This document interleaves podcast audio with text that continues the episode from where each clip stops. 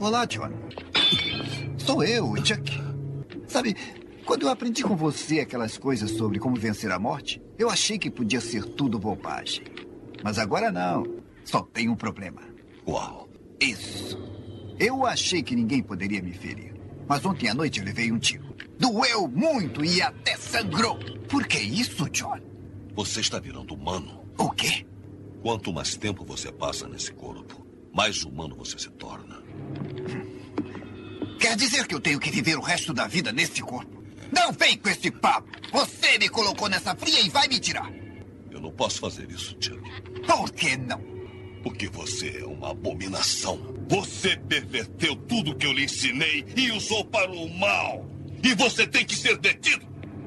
Sabe, eu achei que poderia ter essa atitude. Por isso eu vim preparado. Do que você está falando? Do seu próprio voodoo, doutor. Ah, me dê isso! Claro, como você quer? Com a perna quebrada? Ah!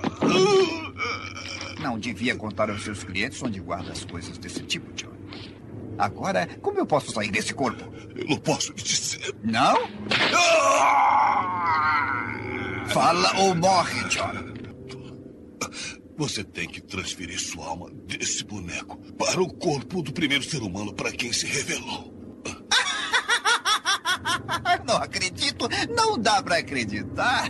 A primeira pessoa pra quem eu contei o meu segredinho foi um garoto de seis anos. Eu vou ter seis anos de novo. ah, bom, John, foi muito divertido, mas eu tenho que.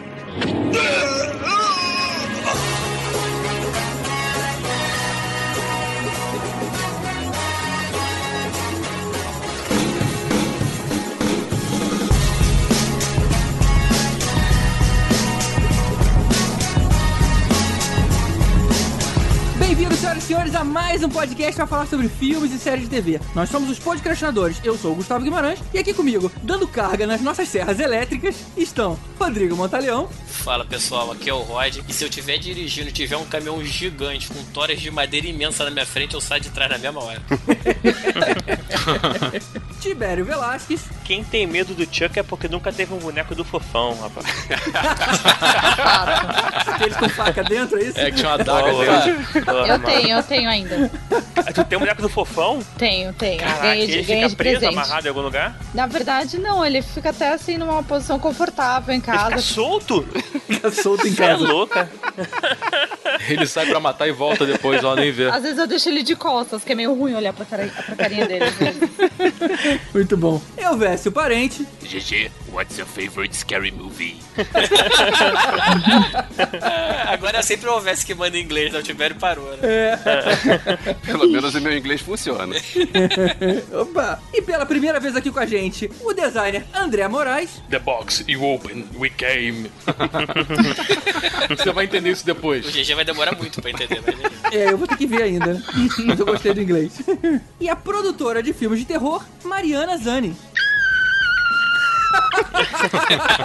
Pra provar que eu também sou uma ótima atriz. Caramba, essa foi aguda, hein? Temos uma Scream Queen.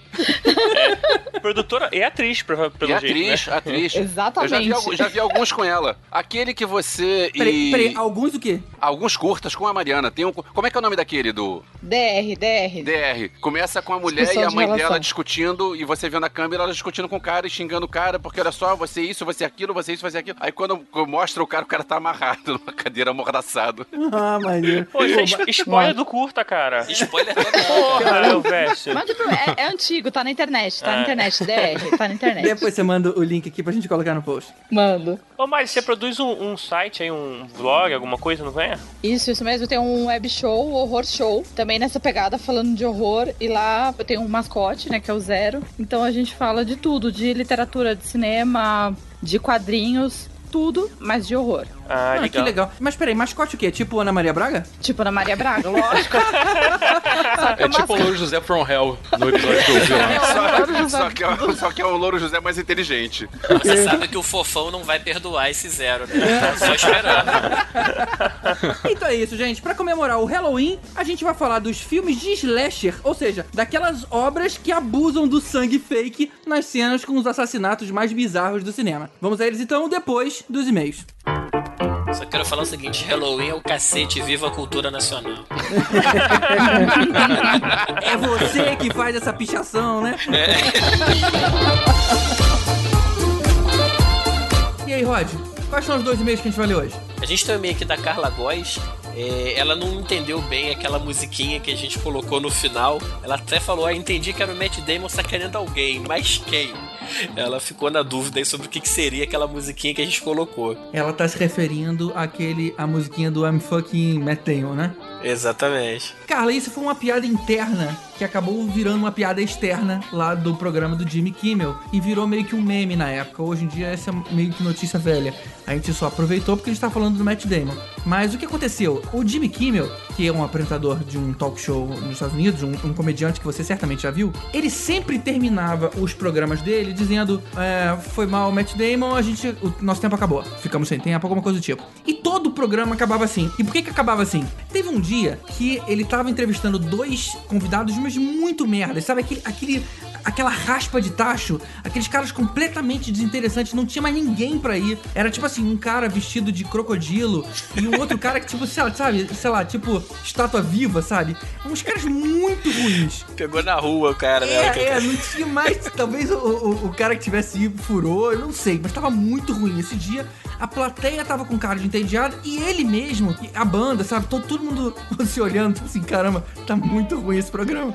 E aí, na hora que acabou o tempo, né? Ele meio que olhou agradecido. E aí o cara fez o que os comediantes fazem. Ele fez piada com o problema. Ele simplesmente olhou pra coxinha e falou assim: Desculpa aí, Matt Damon, a gente acabou o tempo. Como se o Matt Damon estivesse ali esperando esse tempo inteiro e ele priorizou dois caras de bundas. Só que, cara, a equipe riu tanto, a equipe interna do programa, né? eles riram tanto, riram tanto com isso. O, o público até que não tanto, porque não, não tinha entendido. Mas que acabou virando uma piada interna. E todo o programa, ele acabava... Desculpa aí, é, Matt Damon, a gente... O tempo acabou. E aí, uh, voltando pro vídeo. A Sarah Silverman, que é uma outra comediante, que era namorada do Jimmy Kimmel. Aí eu não sei se eles terminaram o relacionamento de verdade ou é, se eles só fingiram que terminaram. Eu acho, até acho que eles terminaram, mas eles usaram esse término como piada. Então ela foi chamada para ser entrevistada ali. E aí, no vídeo que você consegue, que é o vídeo da música e que tá no post lá de Marte, você vê ela dando a notícia porque que ela tava terminando com ele ali no ar e dizendo que ela tava fucking Mac, Matt Damon. Só que ela fez um vídeo mega produzido simplesmente pra dizer que o namoro deles acabou. E com o Matt Damon no vídeo, inclusive. E com né? o Matt Damon no vídeo, cara. Foi super divertido o vídeo, mas o mais legal é que na semana seguinte o Jimmy Kimmel dá o troco. Ele começa o programa dizendo o seguinte: olha, se você rouba alguém que a gente ama, eu também vou roubar alguém que você ama. E aí ele mostra um vídeo de resposta que é simplesmente ele dizendo pro Matt Damon que agora ele tava fucking Ben Affleck. Esse vídeo completo também tá no post lá do episódio de Marte, que foi o último episódio, e que vale a pena ver. Realmente foi uma coisa muito bem sacada dos dois, que perdurou por muito tempo. Todas as mídias brincaram sobre o assunto. E depois que você ouve essa música, não tem como não ficar na sua cabeça, É né, cara? Damon. É muito bom, cara. Não, e você reparou que o vídeo foi ainda muito mais produzido do que o, o que ela fez? Eles, É, a resposta foi tipo We Are The World, É, cara. Foi... ele juntou Harrison Ford, Cameron Diaz, Brad Pitt. É muito bom, Foi muito, muito bom. bom, cara, foi muito bom. Bom, então essa essa é a resposta. E o outro e-mail é da Samantha Salomão, e ela começa justamente dizendo o seguinte: Infelizmente, I'm not fucking Matt Damon, mas vamos em frente. Adoro o podcast. Eu fui super resistente à ideia de ouvir gente que eu não conheço conversando entre si sem eu poder opinar, o que é impossível de acontecer numa conversa ao vivo. Mas agora eu espero ansiosa por cada novo episódio. Então obrigada, podcastinadores, a culpa é de vocês. Ah, e o pessoal do metrô que se diverte me vendo gargalhar sem motivo aparente também agradece. A gente sabe bem como é isso de não poder conversar, discutir com o que tá sendo falado no podcast, porque a gente também é ouvinte de podcast, É, né, cara? exatamente, e, cara, nossa, é, eu fico às vezes injuriado também. O cara tá dando aquela opinião, eu falo, não, cara, é- não é assim. É. Você não também, consegue. né? Dá um é. desespero, cara. O cara lembra a referência errada? Não, não é. maneiro, maneiro. E ela continua dizendo: duas observações sobre o episódio marciano. Cada vez que alguém chamava o Sherman, eu pensava no Ed Murphy. Eu conseguia visualizar a personagem da mãe do Sherman chamando pelo filho a cada menção, e isso me fez ter que voltar de ouvir de novo vários trechos. Cara, eu não tinha feito essa correlação, cara. Ela foi buscar essa referência lá do professor Aloprado, é isso Olha, mesmo? cara, próximo episódio que a gente fizer com o Sherman, eu vou ter que colocar algum áudio, eu vou ter que zoar de alguma forma, cara. Essa foi muito bem lembrada. E é sério mesmo que existem terráqueos megalomaníacos o suficiente pra achar que podem explodir os polos de Marte? Caramba, aqui tem tanta coisa pra destruir, deixa o pobre do planeta intacto em paz. Não só existe, como o cara tá aí, ele tem dinheiro pra fazer acontecer, tá? É- é mas verdade. esse cara, ele, apesar de, do plano de vilão de James Bond, mas ele esse, esse é um cara gente boa, é o Elon Musk, ele é um cara que. Ele que fez esses carros elétricos aí, até aquela empresa Tesla e tal. Então ele é um cara que, pelo menos aparentemente, ele tá tentando fazer a coisa certa, né? Vamos ver. Mas você tá falando do filme ou não? Não, não, não. Esse cara é o Elon Musk, ele é CEO daquela empresa Tesla que faz os carros elétricos e também daquela SpaceX que tá fazendo foguetes e tal. É um cara visionário aí, ele tá metido com tudo que tem de moderno aí na, na tecnologia, na indústria e tal. E não tem mais onde gastar dinheiro. né? Pois é, e esse cara foi o que falou que, que ele tem planos realmente de fazer uma bomba de, de fusão nuclear e mandar lá pros polos e tal, que até o Sherman comenta, né? Que realmente, assim, funcionaria esse tipo de coisa, né? Então o cara não tá de todo errado, não, né? E apesar desse plano de vilão de James Bond, que parece, né? Mas o, aparentemente o cara é bem intencionado. É verdade. E vale comentar, a gente só vai, a gente por regra nossa, né, só lê dois e-mails, até pra uma sessão de cartas não ficar chato, mas vale começar assim por alto que muita gente elogiou o Sherman nesse episódio, que o, o cara tem um conteúdo incrível, afinal, pô, é- ele é um astrônomo, né? O cara sabe realmente o que fala. Mas a maneira como ele fala é muito didática, é, e ele é por si só um cara muito engraçado, né? É, a gente recebeu muitos elogios da participação dele e realmente o cara é muito bom, né? Ele sabe que é presença garantida aí. Qualquer episódio relacionado a esse tema aí de espaço é com ele mesmo. É verdade. E se você tá no Rio de Janeiro e você quiser ter aula com ele, é só dar um pulo lá no Planetário da Gávea e se inscrever em um dos cursos que ele faz. Eu já fiz um e vou te falar que é impressionante ver o cara falando de espaço com o espaço projetado no planetário. É bem bacana. Quem quiser, entra no site do Planetário da Gávea que provavelmente tem as informações por lá. E a gente não pode deixar de citar os nossos padrinhos mágicos, que estão. o pessoal que tá dando aquela força pra gente lá no Padrim. É verdade. Os nossos padrinhos nível Ioda são Mário Rocha, Sérgio Salvador e Diogo Nascimento. A gente agradece de todo o coração vocês e todos os outros padrinhos que suportam o nosso podcast. E se você quiser colaborar também, dá uma entrada lá em padrim.com.br barra podcastinadores e você pode fazer a sua contribuição mensal de até mesmo um real. Se todo mundo contribuir por pelo menos um real, a gente resolve todos os nossos problemas de custo aqui e consegue melhorar o equipamento, trazer sempre um, um áudio de uma qualidade cada vez melhor aí pra vocês. É isso aí. E não deixe de seguir a gente no facebook.com/barra podcastinadores. Isso, e você ainda pode mandar um e-mail no podcastinadores.gmail.com ou uma mensagem aqui no abacaxivador.com.br. E vamos seguir agora com o nosso episódio especial de Halloween Filmes Slashers.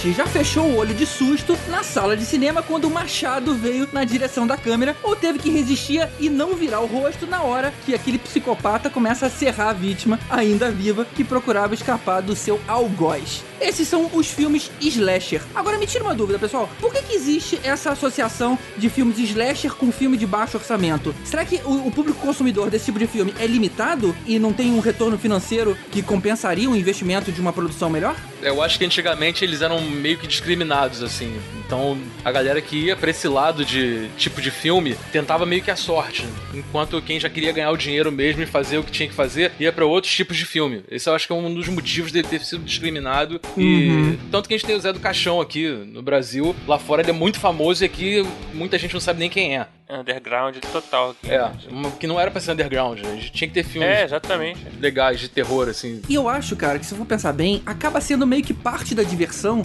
aquela coisa um pouco mais pro lado do tosco, né? É engraçado ver os filmes do Zé do Caixão. Eu não sei se a tosquice é porque realmente o cara não tinha dinheiro ou porque, sei lá, o público gosta disso. Talvez se fosse um filme blockbuster, talvez a coisa não fosse, sei lá, tão divertida pra aqueles amantes do gênero. É, mas você pensar bem assim, a a gente tá falando de filmes que normalmente iniciaram sua série lá na década de 70, 80, né, cara? Então, assim, realmente a produção não tinha muito de efeito especial, né, cara? Você tem um bom ponto. Assim, é, Halloween é, 78, tipo, Hora do Pesadelo 84, Sexta-feira 13, 80, alguma coisa, né? 80. Serra, Massacre da Serra Elétrica, 70 e pouquinho. Então, assim, É, foi o primeirão, né? cara, é muito antigo. Então, assim, já não tinha realmente muita grana naquela época, né, pra se fazer filme. E você apostar nisso, então, não sei, talvez seja esse o motivo. E aí, porra, foi daquele jeito. E foi, foi seguindo e virou um, nicho, né? E amadurecimento também dos diretores, né? A gente também tá falando, por exemplo, Evil Dead, N filmes, os caras depois fizeram altos blockbusters. Então, assim, os caras eram super jovens e tem toda aquela situação do baixo orçamento, e aí você tem uma escolha a fazer. Ou você faz. O que, que é mais fácil? Fazer um filme sério com pouco dinheiro ou fazer um filme terrir, né? Um terror com comédia, um pouco Uhum. mais escrachado. É ir pra esse lado. Mas eu acho que é muito também do experimental. Eu acho que o terror flare tá muito forte com, com essa coisa de você, da inexperiência, de você tentar e arriscar o cinema a primeira vez com esse tema, com esse gênero que permite você errar e permite você pirar um pouco e não precisa ser 100% certinho, né?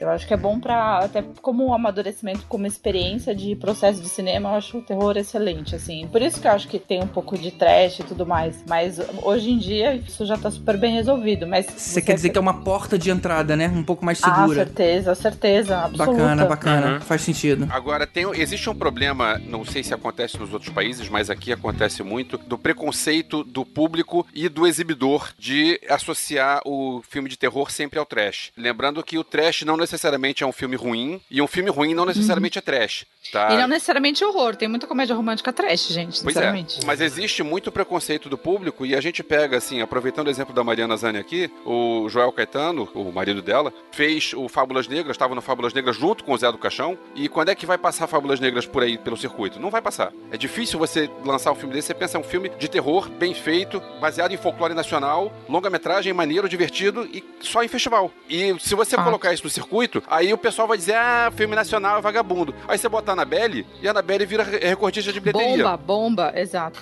Atividade paranormal. Pois é, por que não pegar um filme nacional e tentar botar no mesmo caminho com a mesma divulgação pra tentar acabar com o preconceito das pessoas? Isso eu não sei se acontece lá fora, mas aqui no Brasil acontece. É, isso é verdade, cara. Aí que Agora, ainda tem essa coisa do, infelizmente, do nosso público brasileiro ainda ter um preconceito, na verdade, com tudo que é filme nacional. Nem é só de terror, né? Você abre exceção aí quando você coloca o Leandro Hassum, quando você bota esse Ah, povo é. assim, aí, sei Mas lá, aí o engraçado, pessoal abre você exceção, falar isso. mas... O meu preconceito é justamente contra Globo Filmes, assim, onde tudo Pois é. parece aquela comédia que vem depois da novela. Tirando agora esse da Regina Casé, que é uma obra-prima. Então, foi massa E é isso. da Globo Filmes, se não me engano. Além de ser Globo Filmes e além de ser Regina Casé, é um bom filme. Mas todo o restante eu me recuso a ver, cara. Não, nem dá, mano. Mas, mas olha só, Mariana, não é só é, filme de gênero brasileiro com elenco famoso, também tem o mesmo problema. O Quando Eu Era Vivo, do Marco Dutra, que tem o Antônio Fagundes e a Sandy, tinha um monte de gente falando, é, não vou ver porque é da Sandy, então é ruim. Então, mas aí, ó lá, o preconceito é com a Sandy. Não adianta ser famoso ser a Sandy.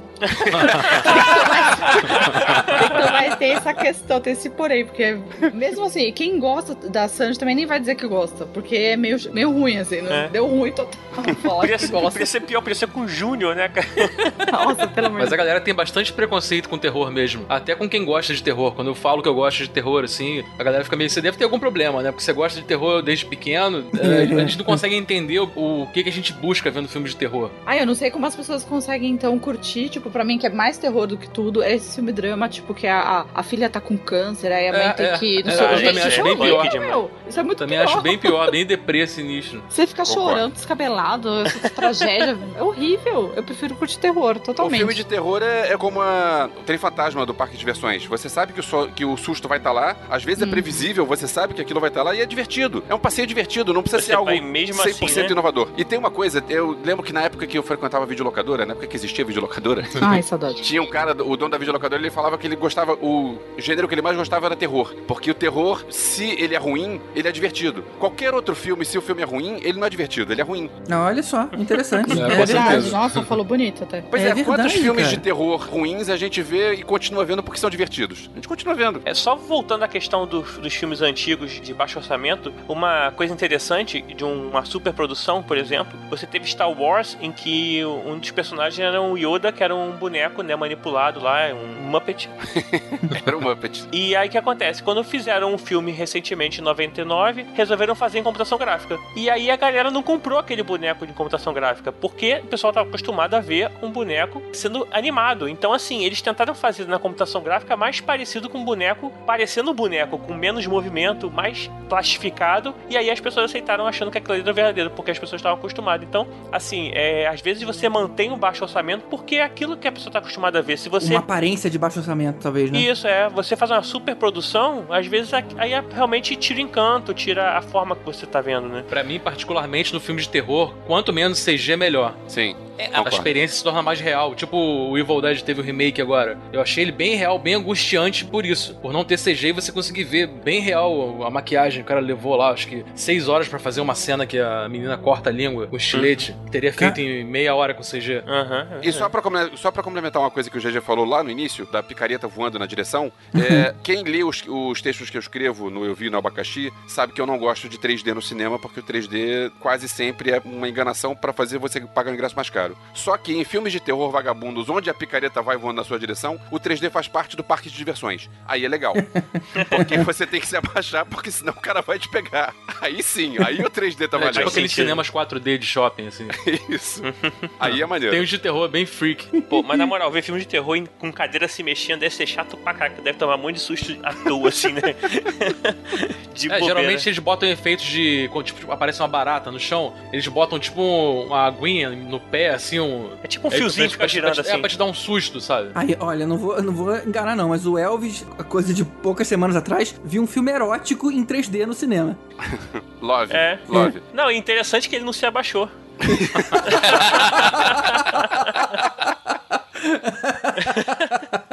Que terrível, cara, só de imaginar o 3D já dá nervoso.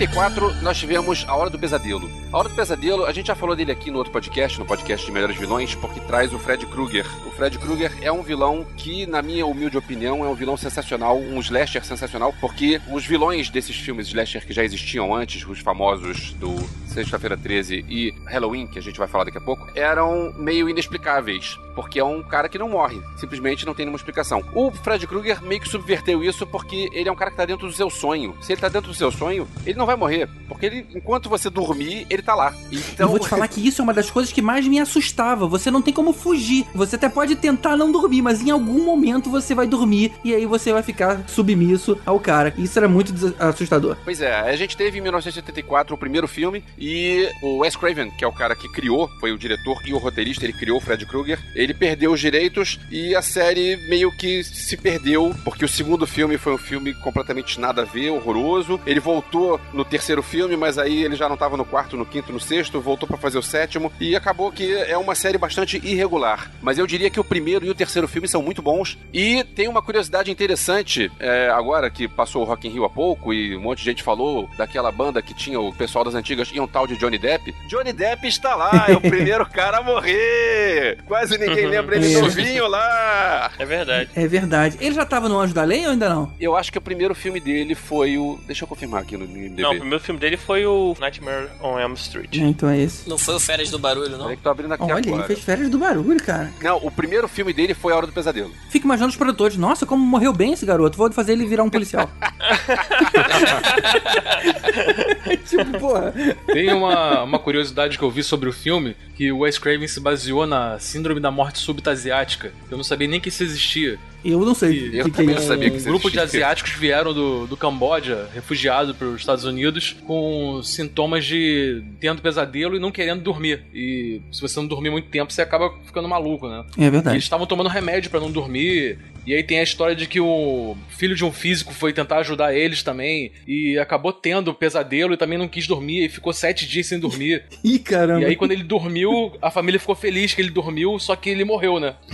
E aí levaram lá pra, pro legista, o legista não conseguiu atestar nada, não tinha problema nenhum com ele e acabou criando essa síndrome da morte súbita asiática. E o Wes Craven viu essa, essa notícia e melhorou tudo, criando o Fred, né? Maneiro. Frederick Charles Krueger. Aí é- Ca- Pera aí, como é que é o nome do cara? Frederick Charles Krueger. Olha só, cara. Que é o nome de um garoto que fazia bullying com o Wes Craven quando ele era criança. Porra, isso é que é vingança, hein, cara? Porra. Olha, ele foi transformou o cara num monstro queimado. Foi uma cara. grande vingança, né? É. Ah, na verdade ele fez o bulinador ficar famoso, né? Cara, vale lembrar que o Fred Krueger, ele foi fruto de um estupro coletivo num manicômio que existia na rua Elm. A mãe dele, que se chamava Amanda Krueger, ela foi trancada lá dentro com outros 100 internos e foi esquecida. Ou seja, ele é filho dos constantes estupros dos malucos que ela sofria lá dentro. Isso deve mexer com a cabeça, né? Com certeza. Justifica, É um pouquinho, justifica a ilha. A gente falou de filmes gêmeos, que seriam filmes que tinham a mesma ideia. No mesmo ano da Hora do Pesadelo, teve A Morte dos Sonhos, que também falava de sonhos. Será que os caras que fizeram A Morte dos Sonhos também leram a mesma história lá que o André falou agora? É, se foi no mesmo ano, é bem provável que É no mesmo ano. Ele não tem nada a ver, um filme não tem nada a ver com o outro, porque um é ficção científica. É bem interessante. Ah, interessante. Pode ter se inspirado. Pois é. Bom, mas o Fred Krueger foi bem melhor, né? Eu gosto da Morte dos Sonhos, mas tudo bem. São coisas diferentes. Propostas diferentes, propostas É diferentes. isso.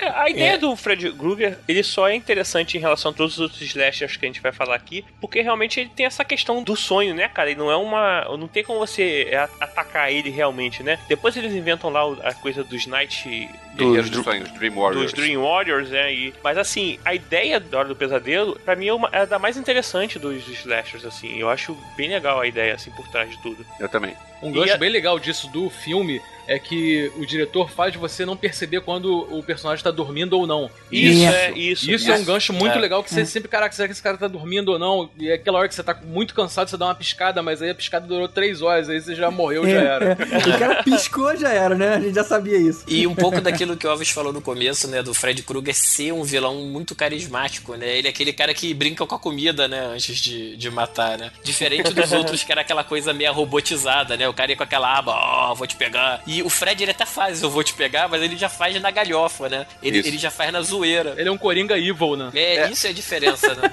E uma coisa que funcionou pra isso é ter o Robert Englund, que não é um bom ator. É, o ator canastrão funcionou pra isso. Você vê, ele funcionou, ele foi o Fred Krueger perfeito e ele nunca mais conseguiu fazer outro papel Ah, é convincente. verdade. Por outro lado, você pega a refilmagem que fizeram, que pega um ator bom, que é aquele cara que eu sempre confundo na hora de falar o nome dele. É o cara que fez o Watchmen, né? É o Rorschach. É o. Rorschach do Watchmen. O, o ator é. bom pra caramba, aí bota o, o cara candidato ao Oscar e bota o cara pra fazer o Fred Krueger. E não, porque é um Fred Krueger com profundidade. O Fred Krueger não É. pode ter profundidade, o cara não tem pode, que ser ele galhofa. tem que ser galhofa. E o Robert Englund, ele não foi a primeira escolha do Wes Craven pra ser o Fred Krueger. Ele tinha escolhido o David Warner, de nome ninguém vai lembrar, mas se você procurar a carinha dele no MDB, você vai ver é. que ele fez vários filmes. Esse cara seria a primeira opção, e ele, com problema de agenda na época, ele não conseguiu filmar. E aí o Robert Englund acabou pegando o papel e deslanchando aí no papel do Fred, né? Quando fizeram o Fred, eles, te- eles queriam fazer ele muito mais repugnante. Eles fizeram tipo com a mandíbula pra fora, com o pus saindo da cabeça, com um monte de bizarrice.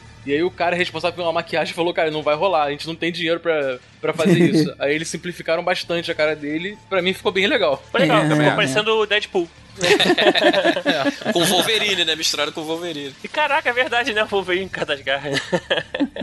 Vale lembrar que o primeiro filme fez tanto sucesso que os outros vieram muito próximos. A Hora do Pesadelo é de 84, A Hora do Pesadelo 2, que foi A Vingança do Fred, é de 85, o 3, Guerreiros dos Sonhos, é de 87, aí teve aí uma, uma série de televisão de 87 a 90, que era o terror de Fred Krueger, ele contando umas histórias, não era exatamente com ele. Aí A Hora do Pesadelo 4, de 88, que é o Mestre dos Sonhos, A Hora do Pesadelo 5, que foi o maior horror de Fred, 89, A Hora do Pesadelo 6, Pesadelo Final, que é a morte de Fred, em 91, e aí agora o novo Pesadelo em 94. Quer dizer, agora não, porque teve a refilmagem em 2010, mas o último foi o 7, que foi de 94. E ainda teve um spin-off, né, que era o Fred versus Jason, mas aí foi só em 2003. O 7 é curioso porque é o Wes Craven voltando à franquia e ele tem uma pegada um pouco diferente. Mostra o Robert Englund, o ator, e ele pintando como se ele, assim, não, ele não é um cara que só pensa nisso, ele faz outras coisas. Ele tem uma pegada diferente, é, é interessante. Não é tão bom quanto os primeiros, mas é, é interessante. É, É. Eu não lembro. A história do Fred Krueger, ele chega a ser mostrado em algum filme, a questão dele ser morto num. Na refilmagem, né? Na Mostra, refilmagem. mostra. É, no mostra. remake é bem mais mostrado. Não, mas nos originais. Que ele, Mostrava que ele- também. os- o casal lá bota fogo lá e ele invoca os demônios lá dos sonhos, não sei o que. Isso é mostrado em algum dos filmes originais, nos, nos primeiros não. No 1, a mãe da Nancy conta o que aconteceu. Ah, é, é. Tem uma coisa Não assim. tem né? muito Alguém- detalhe, mas ela conta rápido o que aconteceu. Ah, Quando ela tá. vê que não tem mais jeito, ela É. conta de uma forma muito natural que botou fogo numa pessoa, assim. É. Ah, tá. Se a gente for contar todos os filmes que estavam listados pra gente ver e todas as suas continuações e todas as suas refilmagens, dava 73 filmes. Nossa. Só de A Hora do Pesadelo, Sexta-feira insano. 13 e Halloween são 30 filmes.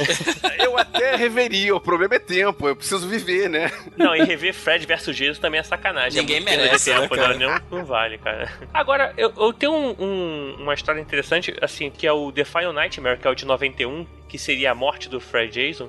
Fred Jason. E do Fred Jason. Fred A morte Jason. É tipo Sandy Júnior.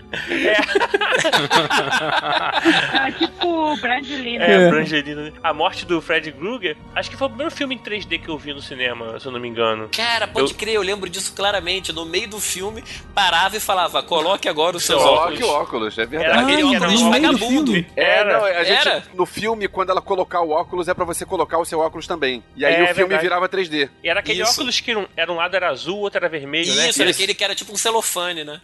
Isso, é. Toscão. Acho que Caramba, o primeiro filme era ali era tosco. naquele cinema na Tijuca ali, depois virou igreja, depois virou. Eu não sei se é porque eu era novo, mas eu gostei bastante do efeito daqueles bichos Pô, eu voando. também. Inclusive, eu pensei, por que, que não fazem mais isso, né, É. cara? Aí hoje em dia acho que ele ouviu, né? Porra, agora tudo Aí assim. o Vécio pensando, péssima ideia, né? Aí, é, uma curiosidade, o nome, a gente pensa, por que, que o nome é A Hora do Pesadelo? Né? Nightmare on Elm Street, por que A Hora do Pesadelo? Aí a gente tem que lembrar do, da história dos filmes de terror no Brasil que lançaram A Hora do Espanto e quando lançaram A Hora do Espanto fez sucesso, pensaram, oba, a Hora do vai ser todo filme de terror agora. o Silver Bullet virou A Hora do Lobisomem. Dead Zone a- virou A Hora da Zona Morta. Que lixo, cara. Isso eu tenho vergonha. Tem só mais uma curiosidade sobre o filme, é que foi uma homenagem, né? Eu acho que é a própria Nancy mesmo que tá vendo televisão, que aparece Evil Dead na televisão. Dá um Ah, close é? no Ash. Ah, é, é, que maneiro. É, é, tem- tá cheio de referências. Acho que, se não me engano, aparece um quadro de 2001 também. Tem um monte de, de coisinhas. O filme é cheio de referências legais, assim. Faz tempo que eu não vejo uma hora do pesadelo. Mas uma coisa que eu lembrava, uma imagem sempre me via muito forte em todos os que eu vi, eu não vi tudo, mas eu vi alguns, era uma fornalha. Era sempre tinha uma fornalha misteriosa. Por quê? Eu não consigo lembrar muito da razão. Tem alguma coisa a ver com a morte dele? Ele trabalhava numa fábrica e ele levava as crianças pra essa fábrica pra matar Era onde crianças ele lá. queimava as crianças, é. Ele era Ah, pedófilo bizarro lá. e- Isso. E É, lembrando que ele criança. morreu queimado, por isso que ele tem aquela cara cheia de. É, ele morreu nessa, pró- nessa própria fábrica mesmo. Os pais Isso. se juntaram e botaram fogo na fábrica. É porque aconteceu, ele era mendigo lá, ficava pela rua. E aí ele, um dia ele tava dormindo assim, as crianças vieram lá cutucar ele, ele acordou, uma das crianças, as crianças saíram correndo, uma caiu, bateu com a cabeça. E aí abriu aquele sangue e tal, e ele começou a ficar meio viciado naquilo, né? Então ele começou a matar crianças. E aí a forma de ele esconder também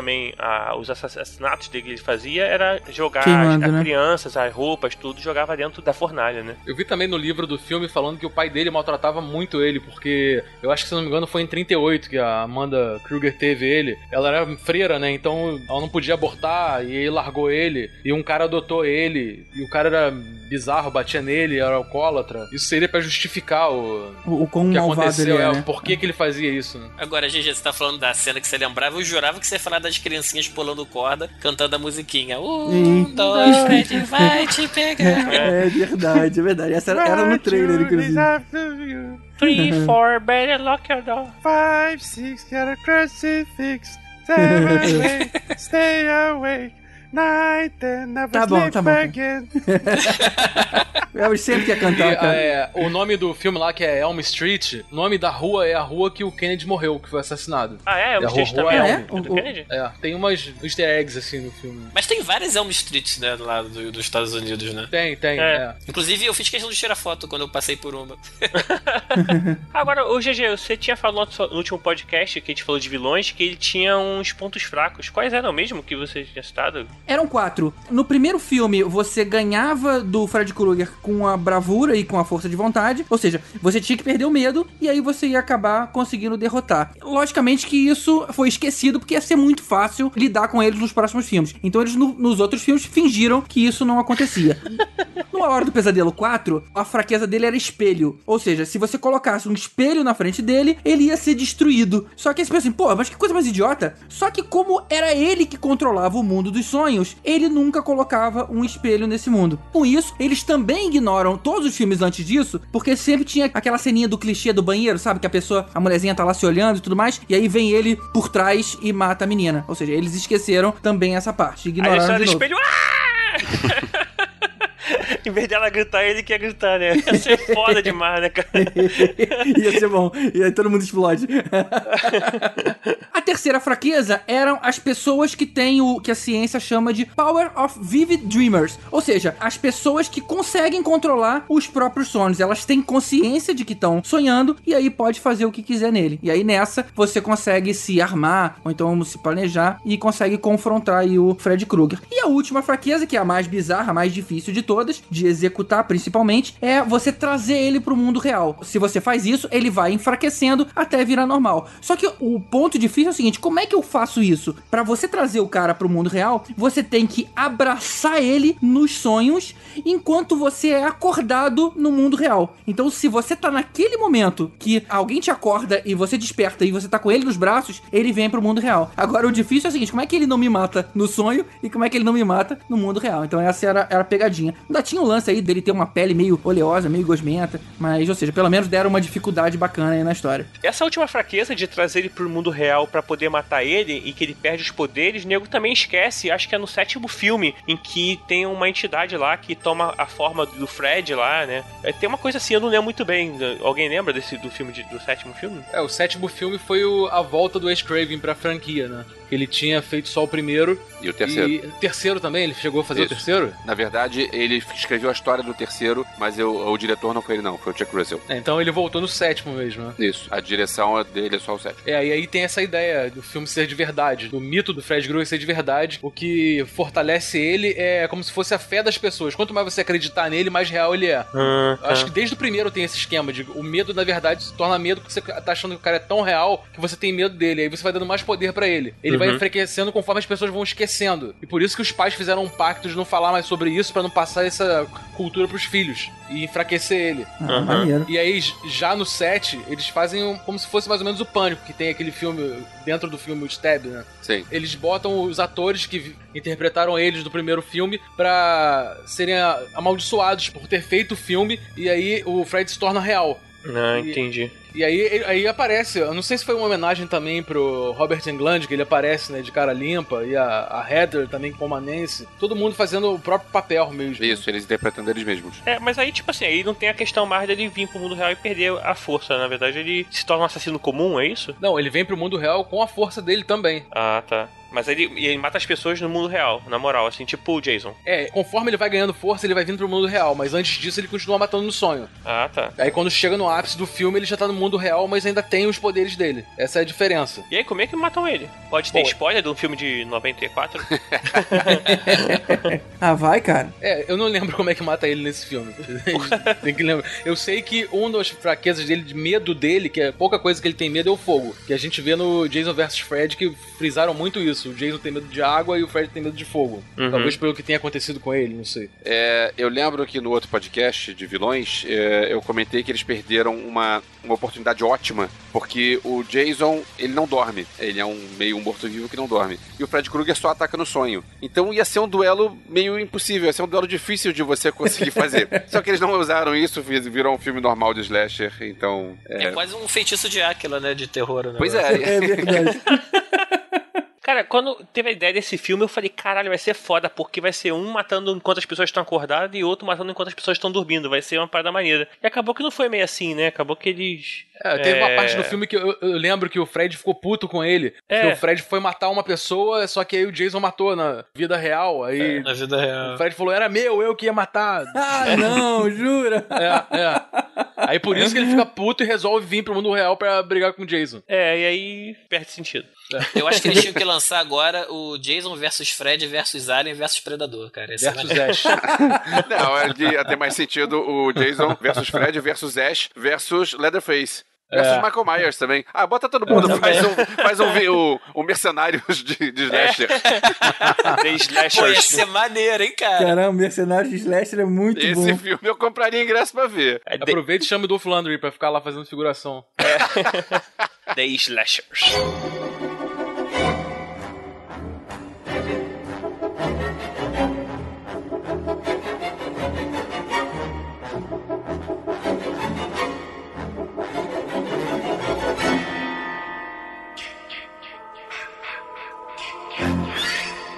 Sempre gostei muito do Fred, mas a gente acabou de comentar aí do filme que fizeram do Fred versus Jason, que era o meu sonho quando eu era molequinho, né? Que eu via Sexta-feira 13, via A Hora do Pesadelo. E pra mim, eu achei um absurdo que eu achei que o Jason tinha que ganhar aquele filme lá, cara. Porque eu sempre fui muito fã do Jason, eu sempre gostei muito de Sexta-feira 13. Sexta-feira 13, pra mim, é talvez, pra muita gente, é, é a série mais icônica, eu acho, do gênero de slasher, né? E certamente é uma das figuras mais reconhecíveis também, né? Aquela coisa da máscara de rock e aquele machadão ou facão é, é clássico, né? Com o macacão e a musiquinha, né? O efeito sonoro. E gerou até aquela coisa, né? Que a gente fala de filme, né? Tipo, ah, pô, o cara vai dar uma de Jason, que é aquele esquema do cara cair, fingir de morto, alguém chegar perto e ele vá voltar, né? E outra coisa que é o clichê de sempre, que é a, a mocinha tá correndo e ele tá andando devagarinho, mas ele tá sempre perto dela. E ela sempre vai tropeçar. Sempre vai Ela tropeçar. tropeça, aí ela para, olha pra trás, aí levanta e Não, continua. aí não via mais ele, aí daqui a pouco ele aparece. Ah! E como era anos 80, o primeiro filme é de 80, a mocinha tá correndo com os peitos de fora, né? Isso também é clássico. Ele ficou reconhecido pela máscara, mas a máscara só vem no terceiro filme, né? Ah, é? No segundo Verdade. não? É, Não, tem- é só no terceiro filme que ele pega a máscara de um, de um garoto. A máscara tava na parede, um cara que brincou com alguém, fingindo que era um assassino, assim, e botou na parede, ele vai e pega a máscara. Dali em diante que ele começa a usar essa máscara. Eles conseguiram mais orçamento pra fazer o filme e deu pra comprar máscara também. Existe aquela pegadinha de que no primeiro filme não é o Jason que mata, é a mãe do Jason. e Isso, essa isso. pegadinha que inclusive Fato. tá no, Tá no no filme do, do Pânico, exatamente. E esse É, spoiler tá desde o início do filme, que é aquela barulhinho, né? Aquela musiquinha que é o tch, tch, tch, tá, tá. Na verdade é kill, kill, kill, mam, mam, mam. Ah, tá de Sério? Você pode procurar aí que o cara teve esse Sério? cuidado de Cara, fazer mudou isso. minha vida, minha tá cabeça explodiu agora. Caraca, maluco, vou ter que rever todos os filmes Ele te agora. bota o spoiler desde o início do filme e Eu no final vou você rever os descobre. 12 sexta-feira Nossa. 13 só por causa disso. Não, cê, é, não, vê só até o de 93 só. Não vê o Jason X, não. É, a série é tão bagunçada que eu, eu lembro que o quarto filme foi lançado como o capítulo final. Porque chega, né? Quatro filmes de Jason já tá bom, né? Já deu, né? E aí o, o cinco é um novo começo. Um novo começo. Na verdade, eles tentam encerrar duas vezes, né? Vai lembrar que a Sexta-feira 13 é de 1980, a parte 2 é de 81, a parte 3 é de 82, aí teve o capítulo final de 84, no ano seguinte, que eles queriam... não- eles nem colocaram o número 4, era o capítulo final, eles já estavam tentando acabar a série aí. Só que continuava dando dinheiro. Aí teve a parte 5 em 85, ou seja, logo no, no- no ano seguinte, a parte 6 em 86... Que a aliás é parte o melhor da série, Jason Vive. É muito Jason bom Vive. isso aí, cara. Que ele revive com.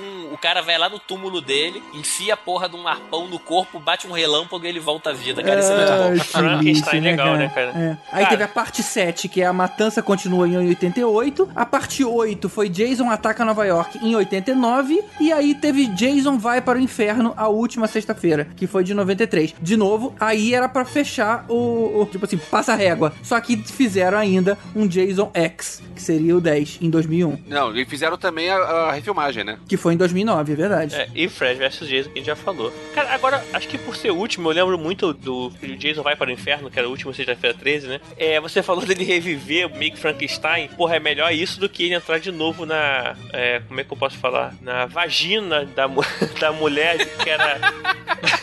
Meu Deus. Teve isso, cara? Teve. Que era. O bichinho, que seria a entidade Cara, é Jason, verdade, teve entra isso. na vagina da mulher que seria uma é, descendente da mãe dele lá e nasce novamente o Jason, só que no tamanho real, assim, normal de É novo, cara. bizonho, né, cara? Cara, é que enfim é muito engraçado. É e muito já nasce louco. um filho com uma máscara, é isso Não, também? ele nasce gigante.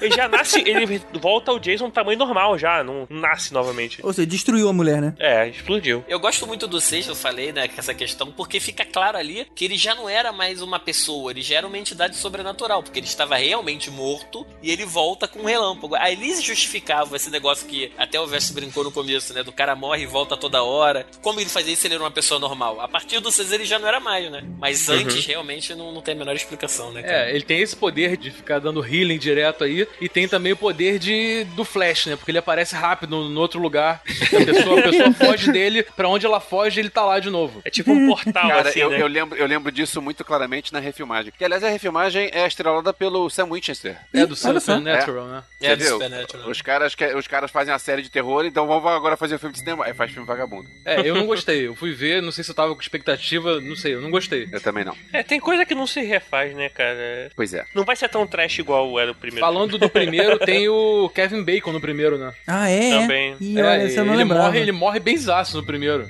Pra você O- ver que não só diretores ferrados fizeram filmes de terror, mas atores também que começaram a, a vida nos filmes de terror bafão, assim, né? É, é o que tem pra hoje, né? O nego tem que pagar a conta, né? É, Agora é o momento de revelar a idade. Eu lembro que o Sexta-feira 13 já não era levado a sério na época que a gente entrava na videolocadora, a gente, moleque, entrava na videolocadora e pegava qualquer um deles porque dá no mesmo que é tudo igual.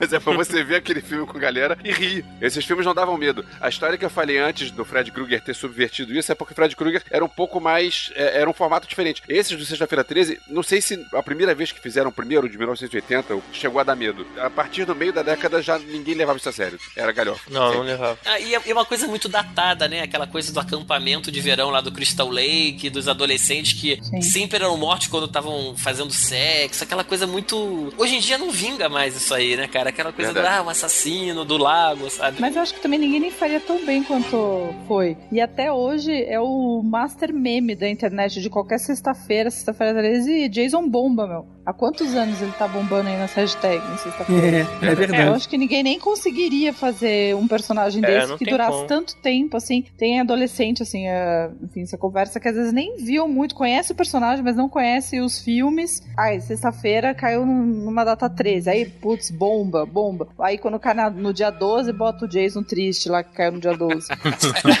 Azar, chorando.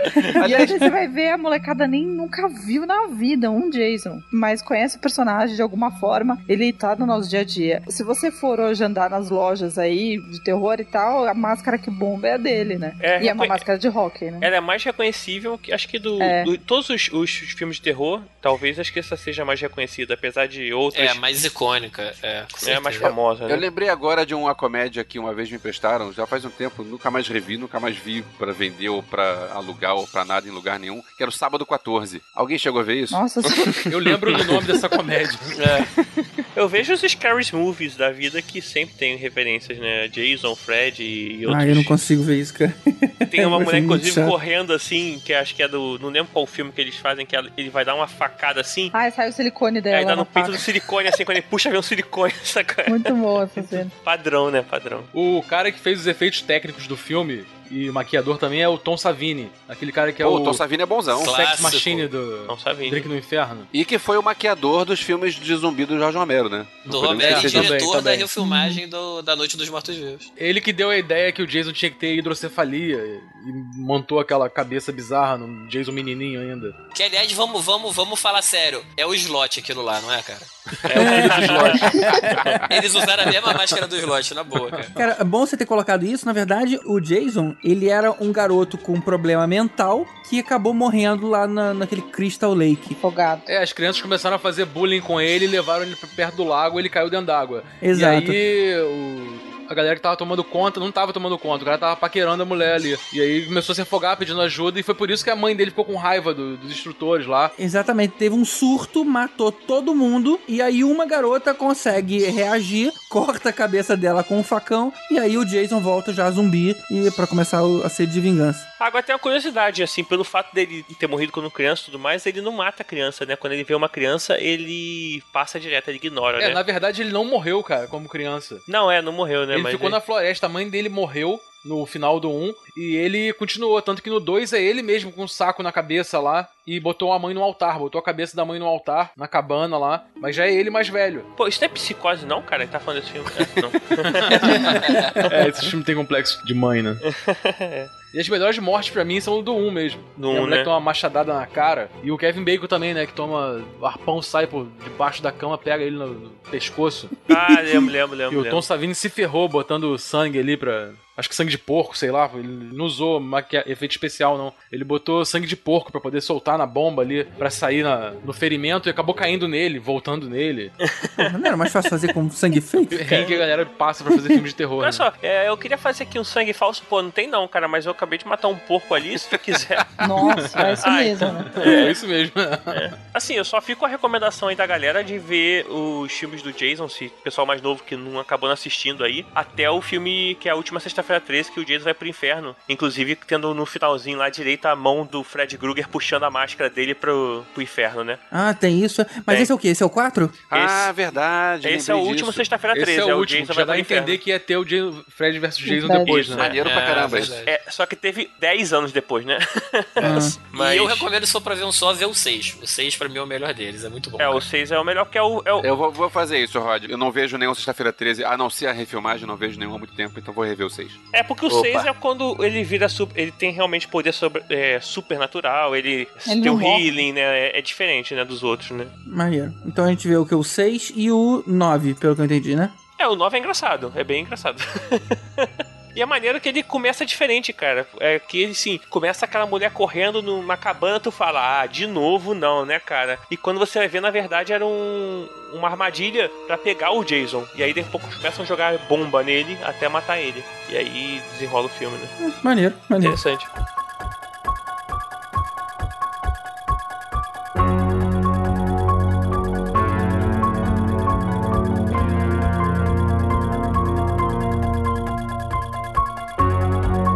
Apesar da gente ter tido o massacre da Serra Elétrica lá em 73, 4. na verdade foi em 77, com Halloween, a Noite do Terror, que a gente teve assim, o início da saga dos slashers, né, cara, com serial killer, que é com o Mike Myers, não Mike Myers, o Michael Myers. Michael Myers.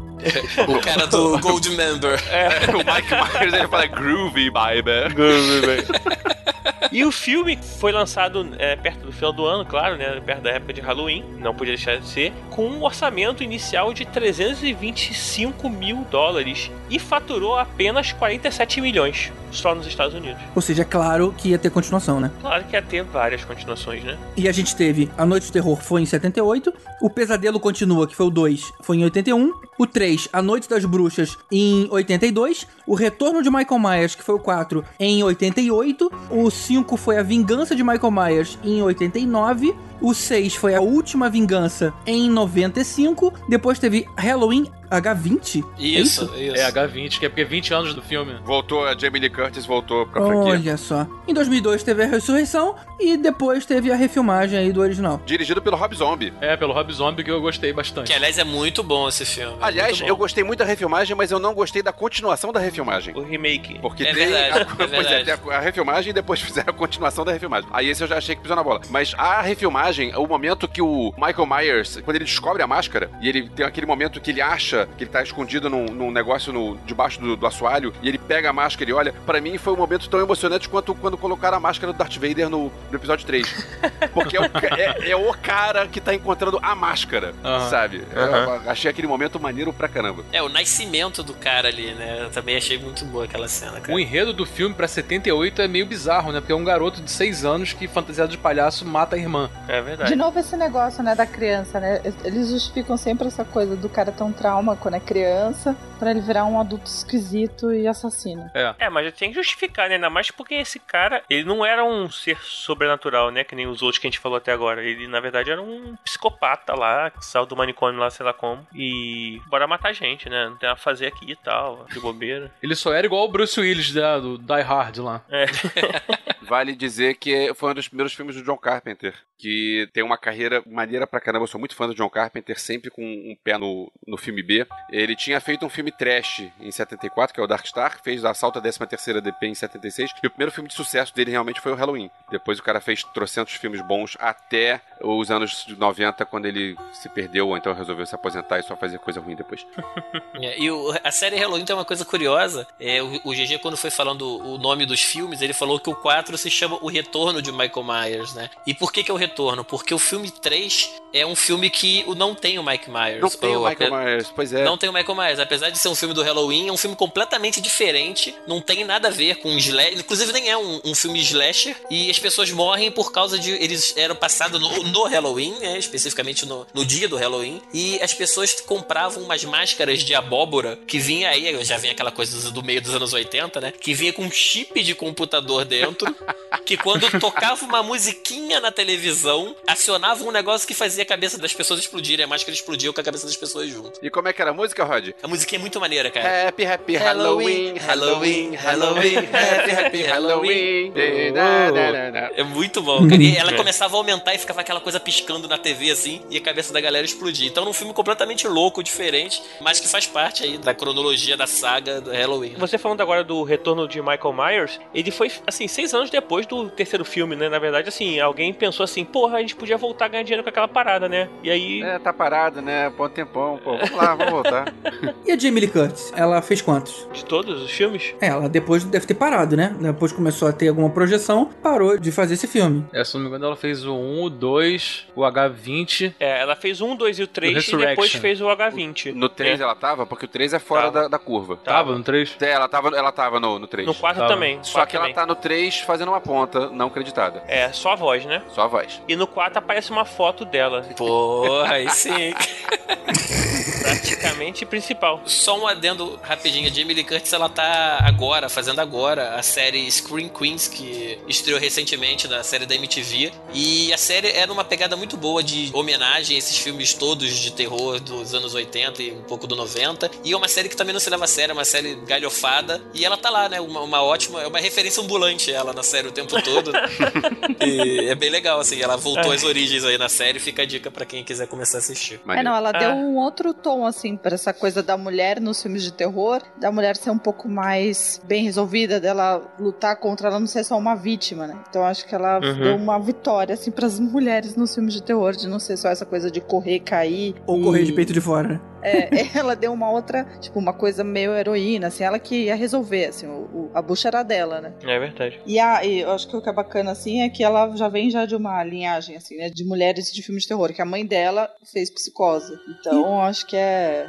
Isso que ainda é bonito de ver, assim. Ela continua, não nega a origem, né? Mas a mãe dela não era a que morre no chuveiro, não, né? Ela mesma. Ela que morreu no chuveiro. A máscara do Michael Myers do filme era uma máscara usada do primeiro filme. Eu, a máscara foi usada pelo William Shatner fazendo o filme The Devil's Isso. Rain. Isso, era a Isso, isso máscara aí, do é Shatner. verdade. Eles não tinham orçamento nem pra ter a máscara, ou isso foi uma homenagem? Eu acho que não tinha orçamento, aí rasparam Não, a máscara. homenagem, homenagem, Homenagem, homenagem. homenagem, homenagem. homenagem, É, é, homenagem. E fora que a, a cara do William Shatner é assustadora, né? É verdade. Nem precisava, né? Podia A ser máscara. o William Shatner fazendo. Só com os olhinhos né, de fora. Mas aí ele ia seduzir todas as mulheres, ele não ia mais matar elas. Ah.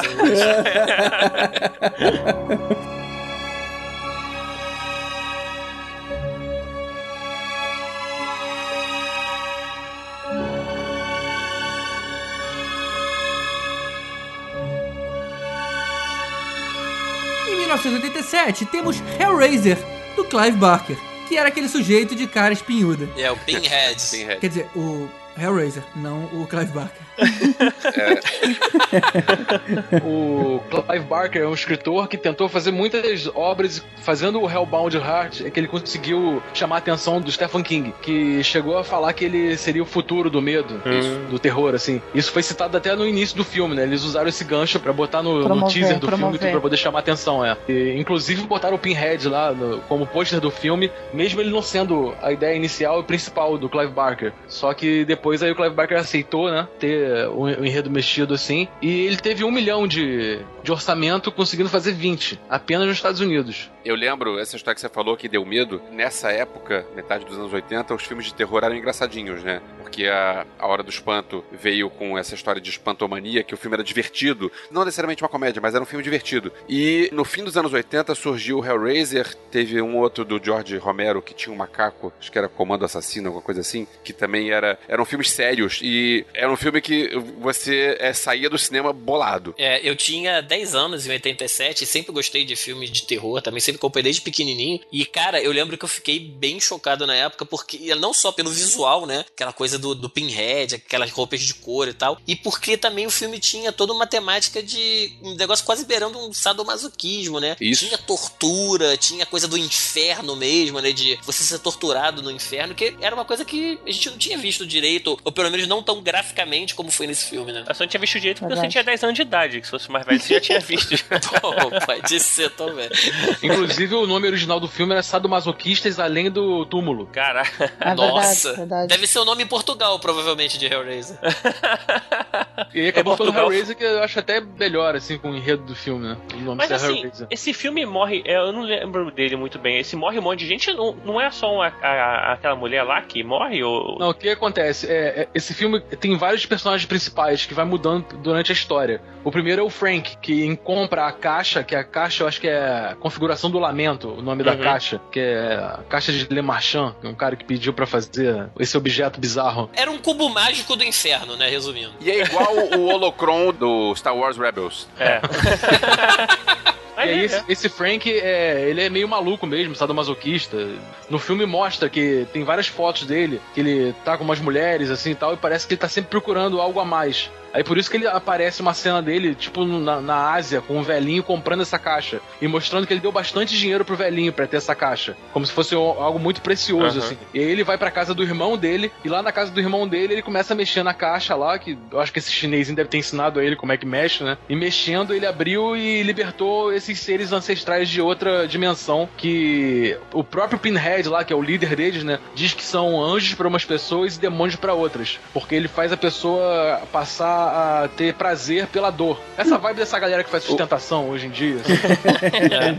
O, o Clive Barker deve ter alguma coisa com essa história de sadomasoquismo, porque os outros filmes baseados em obras dele sempre tem alguma coisa nessa onda de tortura, de dor, de coisa assim. É, é curioso porque na época que esse filme surgiu, é, ele era um escritor que foi comparado com o Stephen King, só que o Stephen King tinha uma onda de quase todo filme que era baseado em Stephen King era ruim. Eu lembro até que quando teve o ele, o- era o trailer, o Stephen King falando: Ah, meus filmes, quando são adaptados, não ficam bons, então eu vou fazer um. Aí foi o Maximum Overdrive, que foi uma porcaria. O próprio Stephen King dirigiu um único filme e foi uma porcaria. Aí veio o Clive Barker, que era um escritor bom, e o primeiro filme dele, cara, maneiro, olha lá, será que agora vai ser o grande nome e tal? E aí ele lançou o segundo filme, que era o Raça das Trevas, Nightbreed, que é.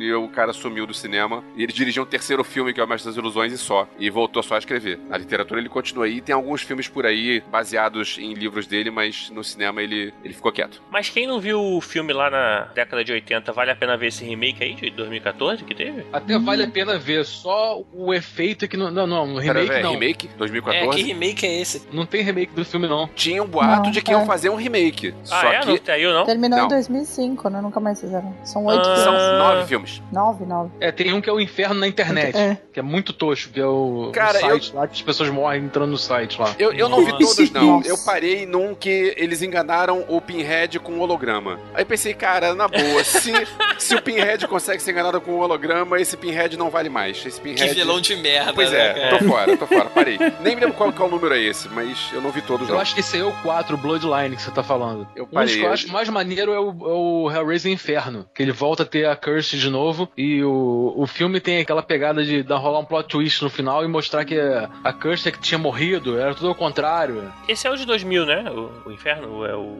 É, se eu não me engano, Quinto, acho que ele é de quinto, 2000, quinto. sim. É, ele é o quinto filme. Cara, E eu tem, te confesso- tem uma outra parte do filme aqui também, que é o, o Larry. Ele improvisou a frase no final lá, quando o Frank toma o corpo dele, né? Usa a pele dele. Só pra contextualizar, é, o Frank, depois que morre pela caixa, ele fica preso. Ele consegue fugir e fica preso na casa. E aí o sangue das pessoas ressuscita ele. Aos Isso, poucos, assim. isso. E o sangue do irmão dele é mais forte por ser irmão dele, pra ressuscitar ele mais rápido. E aí a esposa do irmão, que já traiu ele um pouco antes do casamento, começa a levar pessoas pra lá pra bater assim e o Frank matar e chupar o sangue, né? Pra poder voltar. Eu ficar. revi esse filme há pouco tempo, Nossa. os efeitos especiais disso aí ficaram datados. O clima do filme continua bom, mas os efeitos dessa parte não, não funcionam mais. É, a maioria das partes que você vê parece que é borracha, né? Quando tá a pele, assim, você vê.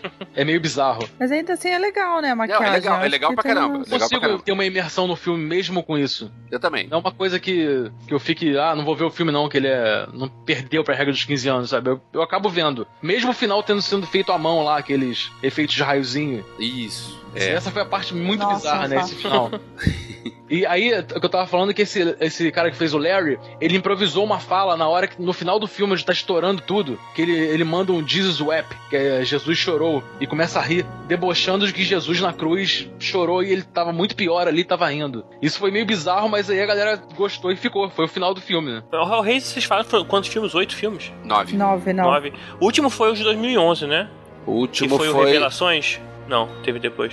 O último é o Hell World, que é o É, o- inferno na internet. Ah, Isso tá, é tá. muito ruim, cara. Mas acho que aí já, já, já tinha perdido um pouco, né, cara? Já, Acho já que o tinha próprio- perdido o bastante. próprio- Já há muito tempo. No 3 já começou a ficar bizarro. Eu gostei da história do inferno, do Hellraiser Inferno, mas também já era forçação de barra. É, né? É assim, é, o problema desses filmes, às vezes os caras tentam ganhar muito dinheiro com uma coisa e aí acabam levando ao extremo, né, cara? No E- 1 e no 2 as histórias são bem interessantes. No resto eles começaram a querer chocar cada vez mais. É verdade. Porque quando você tem um primeiro filme, eu acho que é sempre interessante você ter aquele conhecimento daquela situação, você não sabe o que vai acontecer, tem a história do cubo e tudo mais. Aí depois você. O que, que eu vou fazer mais a partir disso, né? Mais do mesmo, né? E Esses aí- cenobitas eram pessoas que experimentaram a caixa. Os, tem os cenobitas ancestrais, mas esses que chegam ali agora são personagens que experimentaram a caixa. Perante os filmes, vai explicando cada hora um como ele teve essa experiência. Tanto que tem um deles, eu não lembro qual é o número deles, que aparece o Pinhead sem ser o Pinhead ainda, um general, pegando a caixa e virando o Pinhead. Eu Uhum. acho que um- uma das coisas mais bacanas de toda a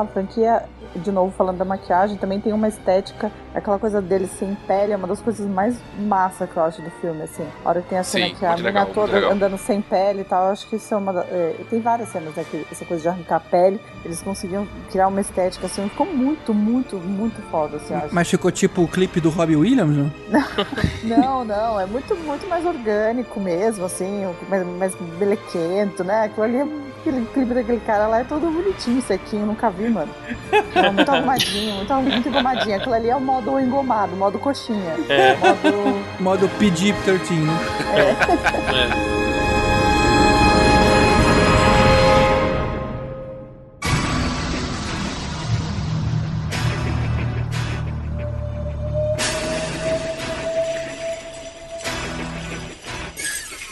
84, o Wes Craven resolveu revolucionar a história do cinema slasher quando ele fez o Fred Krueger. E aí, em 96, ele resolveu revolucionar de novo com Pânico. Pânico é um filme que é sensacional. Eu revi semana passada. É, ele ainda funciona. É um filme que ele é bem humorado, ele tem tensão, ele tem sustos legais, ele tem mortes legais e ele tem referências de montão sobre filmes de terror. O filme todo é uma grande homenagem ao cinema de terror, ao cinema slasher. Todos esses filmes que a gente tá falando e muitos outros são citados ao longo do filme. E ele tem uma coisa que foi muito importante, que é um assassino crível. Porque a gente tem que pensar que nos anos 80, com essa história de Michael Myers, Leatherface, Freddy Krueger, Jason Voorhees, ninguém mais levava a sério esse tipo de assassino. Porque esse tipo de assassino é piada. A gente via os filmes e a gente se divertia. E aí ele resolveu colocar o Ghostface, que é alguém que quer chamar a atenção criando assassinos imitando esse tipo de gente. Então passou a ser uma coisa mais real, isso pode acontecer. E funcionou muito bem. Uma coisa importante também de ressaltar é o contexto que veio esse filme, né? O gênero slasher estava morto já nessa época. Isso. E o Pânico veio para ressuscitar. É, Ele, ele foi responsável direto por todos os filmes que vieram depois dele, né? De slasher, até de terror mesmo, que tava um pouco Sim. mais caído. Reformulou a história do slasher. E ele conseguiu trazer um vilão icônico, né? Que você tava falando do Ghostface, que é, é o que faz o Slash funcionar, né? Se você não tem um vilão interessante, mesmo que ele seja bobalhão como eram os outros, mas que você pelo menos tem alguma empatia, ele não funciona, né? E no Pânico funcionou muito bem, cara. É, como a gente falou, né? A gente citou da máscara do- dos outros, é, a figura do Ghostface também hoje é altamente reconhecível, né? Qualquer pessoa olha para aquela ali e lembra do. Ou não sabe, pode até nem saber que é o Pânico, mas sabe que é de um filme de terror. Eu vejo essa máscara e lembro rapidamente daquele Scary Movie, Todo Mundo em Pânico 1. Pô, Mas isso é ruim demais. Tem uma, tem uma piada muito boa, não sei em qual dos Scary Movies, que tem é, tá o, lá, o cara com a máscara, e aí começa a fumar maconha, aí tá lá o cara com aquela cara apertada com o olho fechadinho. É. Isso é muito bom. Não, e a máscara ri, né? Tem hora que muda a máscara. É, a máscara- máscara ria. É, curiosidade, o nome original não era pra ser Scream, era pra ser Scary Movie. E aí eles mudaram pra Scream e a franquia que copia resolveu usar o nome Scary Movie. É, na verdade eles usam Scary Movie, Epic Movie, tudo assim, não sei que movie, né? É, whatever genérico. movie. É. Eles ressuscitaram a Drew Barrymore também né, nesse filme. E botaram ela como se fosse protagonista também. Ela tá até no pôster e. e- Tem, tem uma coisa Ela foi interessante. no press release do filme também e ela morre logo no início do filme. Eu li em algum lugar que foi ideia da própria Drew Barrymore. Porque ela pensou, ah, eu tenho um nome conhecido, eu já sou famosa, então eu vou fazer uma pegadinha. As pessoas vão ver o filme e vão achar que eu sou a atriz principal e eu vou morrer na primeira cena.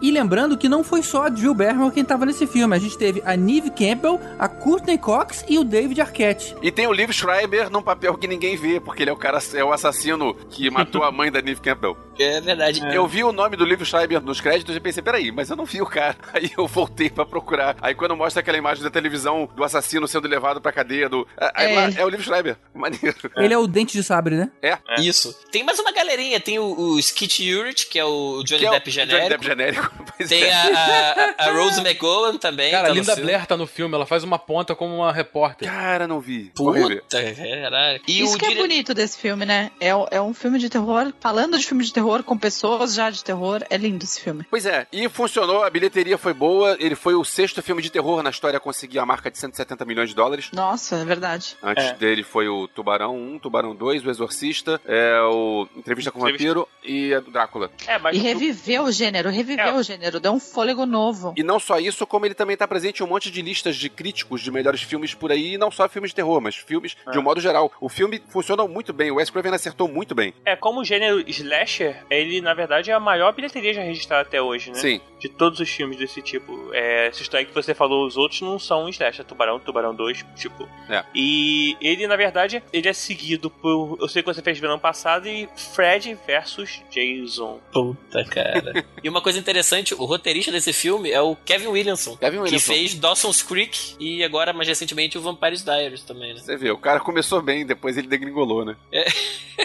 Agora, foi uma trilogia 96, 97 e 2000. E aí teve um temporão em 2011, que é o Pânico 4. E agora o que é bacana é ver o, o Pânico agora em série. É, tem agora É, série acho também. que- exato. tem a série. e acho que já tá renovado pra segunda temporada, inclusive. É, mas vale a pena? Olha, eu vi só os teasers e os trailers, assim, eu tô um pouco com um pezinho atrás, assim, não tô achando que é muito interessante, mas eu confesso que eu ainda não vi. Mas eu sei que até já, já renovou e tudo mais, eu acho que É, então já renovou, já pode começar a ver, né? se bobear, eu acho que o negócio pegou, eh, engatou. Mas eu acho que- interessante isso de terem, eh, né, mesmo, tem esse, o filme de 2011 e tal, e agora estão revivendo. Tem o Screen Queens, agora vai ter o Screen, eu acho que é uma leva também agora de séries de terror, né? Legal. E legal quando ele estrear, ele vai ser o Pânico na TV, né? É horrível, cara. Triste. O Wes Craven queria que a máscara do filme fosse baseada no grito de Monk. Só que quando, Ah. quando o cara fez a máscara, ficou idiota. Aí desistiu e acabou ficando essa máscara de hoje em dia. Mas tem um quê, cara? Tem um quê meio de Tem. derretido, né? E É. era, É. e era pra ser uma, o cara tava vestido de branco em vez de preto, só que aí acharam que aparecia com o Klux Klan, e aí trocaram pra, pra roupa preta. Mas na moral, ia mesmo, cara. Ia. E o legal da máscara, do, design da máscara, o pôster do filme 4, que é a máscara de lado, é um pôster fenomenal. Porque ela tá de lado e ela, parte da boca, ela lembra uma faca. Ficou muito legal esse pôster. Depois, se puder botar no post aí pro pessoal ver. E É o nome legal. do filme dentro do filme é Stab, né? A facada. É. É. Isso. É porque o assassino ele é um cara que ele é viciado em filme de terror, né? E aí ele acaba transformando o filme de terror em realidade. É, a gente não falou das trivias, né, que ele fazia com a Sidney, né? Isso, isso. What's your favorite scary movie? É. Ele chegou a fazer uma menção naquele poder que o Jason tinha, né? De aparecer em tudo quanto é lado, porque ele colocou duas pessoas sendo assassino, e aí fazia aquele efeito de ele estar em todos os lugares ao mesmo tempo. Isso. Pra É. poder explicar isso na, na vida real, né? Então ele era só era um maluco viciado em filme de terror que queria transformar tudo aquilo em realidade porque ele achava aquilo bem legal. Quase isso. Era ele e o amigo, né? É, É. eles se juntaram pra fazer Isso. Mata o amigo, coitado.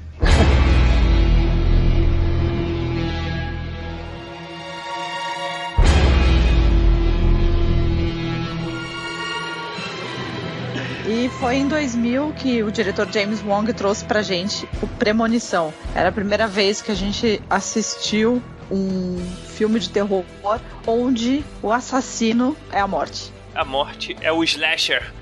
Essa é imbatível, né? Inde- Inderrotável. De fato, assim, não tem o que se fazer. Você está. É a morte, é o seu final, não tem o que fazer. Ah, Você não tem como combater a morte, né? Ela vai chegar. Eu e André, a gente tava conversando antes sobre se esse filme mereceria estar nessa lista. Porque tecnicamente não é slasher, né? Agora, eu acho que os filmes têm a ver com os outros todos que a gente tá falando. E o grande barato dessa série Premonição é a gente ver as mortes. Então, tanto faz quem tá matando, se é um assassino ou se é a própria morte. Eu acho que estão valendo. É, Eu- E fora que a morte é um estilo meio gore, né, cara? As mortes que tem, né? Que é uma característica dos slashers. Então acho que meio que fica tudo em casa. E as mortes são muito legais. Isso, São- mais do que são gore, sim. elas são criativas, cara. As Sim, mortes são sim. muito criativas e diferentes. Bom, pra começar, a história é basicamente a mesma coisa, que vai ter um grande acidente. A cena inicial de todos os cinco filmes é muito legal. que Todas é um, são fantásticas, um cara. grande são acidente onde algumas pessoas escapam. E aí essas pessoas que escapam do acidente, a morte teria um plano de levar todo mundo. Então vai matar na ordem que cada um morreria, então eles têm que ficar juntos es- escapando da morte. E aí os filmes são basicamente o seguinte, tem uma cena inicial muito boa onde tem um acidente muito grande onde morre muita gente e depois as pessoas fugindo da morte e morrendo de maneiras criativas. Mas o que é legal é que você sabe que aquilo vai acontecer, mas você não sabe exatamente como. E aí você Como? fica naquele momento tenso que dura 3, 4 minutos com alguma coisa, um monte de pegadinhas que vai acontecer. É isso agora não, não é. É isso outro agora não, não é. Aí cai um monte de prego em cima, não, mano, cai do lado. Aí o cara cai, mano, cai. E é sempre alguma coisa. E aí quando aparece, realmente acontece a morte, é algo que você não esperava. É verdade. Os filmes em si não são grande coisa, mas as mortes são todas muito legais. Eu lembro da, da uma morte que achei engraçada desse tipo foi uma que o cara bate com o carro, a mulher, né, na verdade, e aí aquele pedaço de madeira atravessa o banco do motorista, mas não chega nela. E aí ela fica lá assim, porra, não morreu, não morreu. Aí o maluco vai tentar tirar ela do carro, aí dispara o airbag, o airbag, pum, empurra a cabeça dela contra a madeira. Caralho, é muito bom, cara. Cara, As é meninas que morrem também na cama de bronzeamento, eu adoro essa cena. Não tem um que é uma ponte, começa a soltar os cabos de sustentação e aí é é uma cena, é meio que um desastre meio Que o grande. pessoal tá dentro de um ônibus escolar, não é isso? Isso, exatamente, exatamente. Eu só não lembro qual deles é, mas eu lembro dessa cena assim. Essa cena é bem Agora, bacana. Esse filme, o legal é que o primeiro, principalmente, né? Primeiro que o nome em português faz muito mais sentido, Premonição, do que Final Destination, que é o nome em inglês, né? Porque realmente o, o acidente inicial é uma premonição, alguém sabe do acidente e evita, e daí que vem toda a história do filme.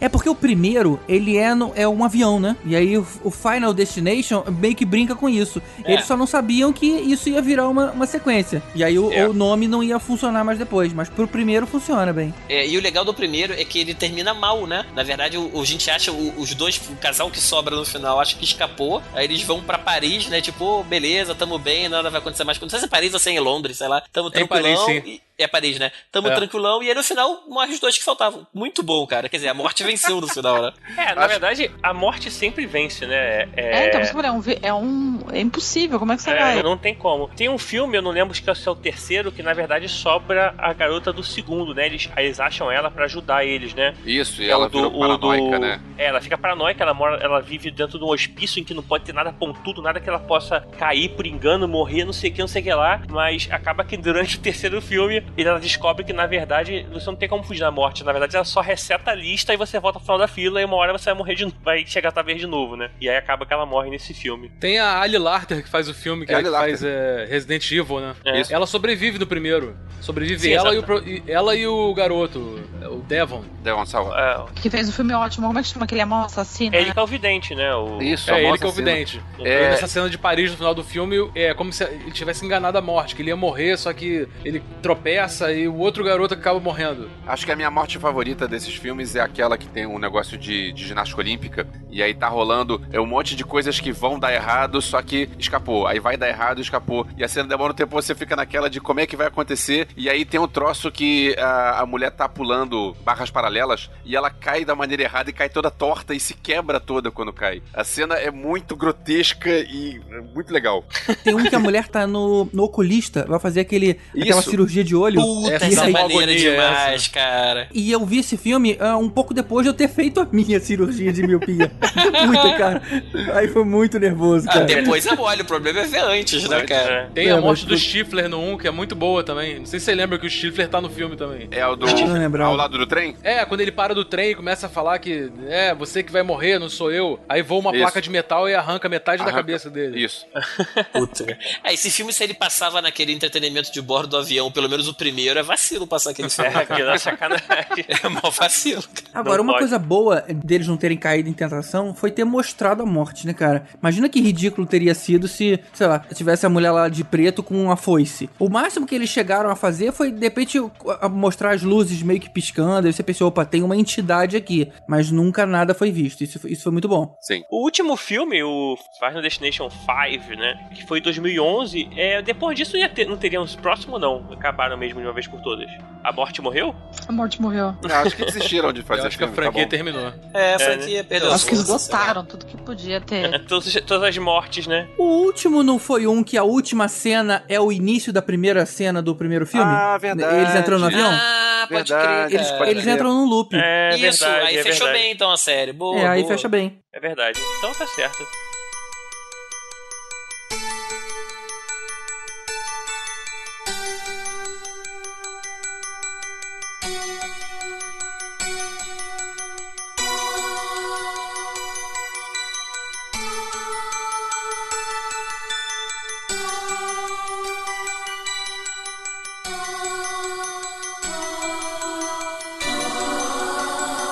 1988 a gente tem Brinquedo Assassino, um filme onde um brinquedo comum, ordinário, é possuído pelo espírito de um assassino chamado Charles Lee Ray. E ele é, num ritual voodoo, ele passa a incorporar aí, a assombrar um, um brinquedo de, de linha normal. E esse nome dele são o nome de três, três assassinos mesmo, que é o Charles Isso. Manson, o Lee Harvard Oswald e o James Earl Ray. Os três nomes viraram o nome do, do Chuck, né? Ah, maneiro, maneiro, hein? É, ele, na verdade, ele, ele tá numa loja de brinquedo quando ele tá morrendo, né? Que ele tomou um teco lá do, Isso, do, tá do fugindo. policial. E aí ele acaba assim, ele, ele usa seu conhecimento de magia negra, que todo mundo tem, assim se aprende na escola. É, de. É, e transfere o espírito pra um boneco lá da linha Good Guys, né? Good guy, é. E aí, por acaso, tava pa- passando na televisão, comercial do boneco e tudo mais. Só que aí, tipo, aí dá uma merda na loja durante esse ritual, a loja des- desaba, se não me engano, né? É, durante o ritual a loja explode. Explode, né? E aí acaba que o, o mendigo lá acha o brinquedo e aí por aí vai. Não, e o brinquedo tava bombando, né? No, no- na época, acho que não sei se era passado na época de Natal. O brinquedo tava É, era a bombando nas febre do lojas, tava momento. difícil de achar. E aí a, a mulher acha o brinquedo jogado, tipo, no, no- no- no lixão. E o filho dela queria pra caramba o brinquedo. Eu não sei se ela não tinha dinheiro, se Não, não, não, é- ela comprar. compra, ela compra do mendigo, cara. O Ah, ela mendigo pega na mendigo, rua isso aí, é e ela tá trabalhando. Aí a amiga dela chama ela, vem aqui embaixo que o, tem um mendigo com um brinquedo que, que seu filho quer. Que é 100 pratas, sei lá. Ela vai lá e compra por, sei lá, por 50 ou 30. É. E aí rola aquela cena anos 80 lá de dela chegar pro cara, tá muito cara. Aí o cara manda um fuck off pra ela. É muito clássico, né, cara? Não tinha filtro nenhum naquela época. aí Sabe uma, uma lembrança muito forte que eu tenho desse filme? A criancinha, cara. Eu achava ela muito boa ator. Alguém sabe se, ele- se o, o garoto fez alguma coisa depois? Eu só lembro dos outros Chuck que ele fez. Ah, ele fez os outros. Eu só vi o primeiro. Não, cara, era um boneco, não era criança aquilo. Você tá confundindo. Ele fez várias coisas, mas nada relevante. é, Alex Vincent, né? É, Alex Vincent fez porra nenhuma de relevante. É, o filme foi dirigido por Tom Holland, que fez é, A Hora do Espanto e Fenda no Tempo, de Stephen King. Isso. Como os outros filmes de terror que a gente já falou também, o primeiro filme é sempre mais interessante que conta a história, né? E você acaba, pô, é uma coisa nova, novidade e tal. E os outros filmes, eles vão é, meio que decaindo, pelo menos ao meu ver, assim. E cara, o Brinquedo Assassino, ele chegou ao ponto de ter a noiva do Brinquedo Assassino. Cara, a noiva, eu, le- eu Cara. lembro que eu vi a noiva, é muito tosco. É muito tosco. E eles fazem sexo, cara. eles têm um pois bebê, é. é, verdade. Aí, e tem uma bebê. piada que Ai, ela fala assim: você não vai usar camisinha? Aí ele, não, que eu já sou feito de borracha. É. Caralho, Ah. mano. É muito tosco, É cara. muito tosco. Mas quem era a noiva? Teve um outro voodoo? Era uma outra mulher, é uma mulher que era Era a apaixonada namorada por ele. dele, Isso, era é. a namorada dele. E aí ela faz o ritual e passa transferido pra uma boneca também, né? Pra poder ficar com ele pra sempre, pela eternidade. Mas a boneca era na mesma escala ou é, sei lá? Na mesma é- escala. a, lembra escala, a boneca, é, acho que era, ela era a, linha, a namorada do Chuck da linha do, do Good Guy mesmo. Good girl. Era Good Girl. É. Sei lá, Ah. tô sacanagem.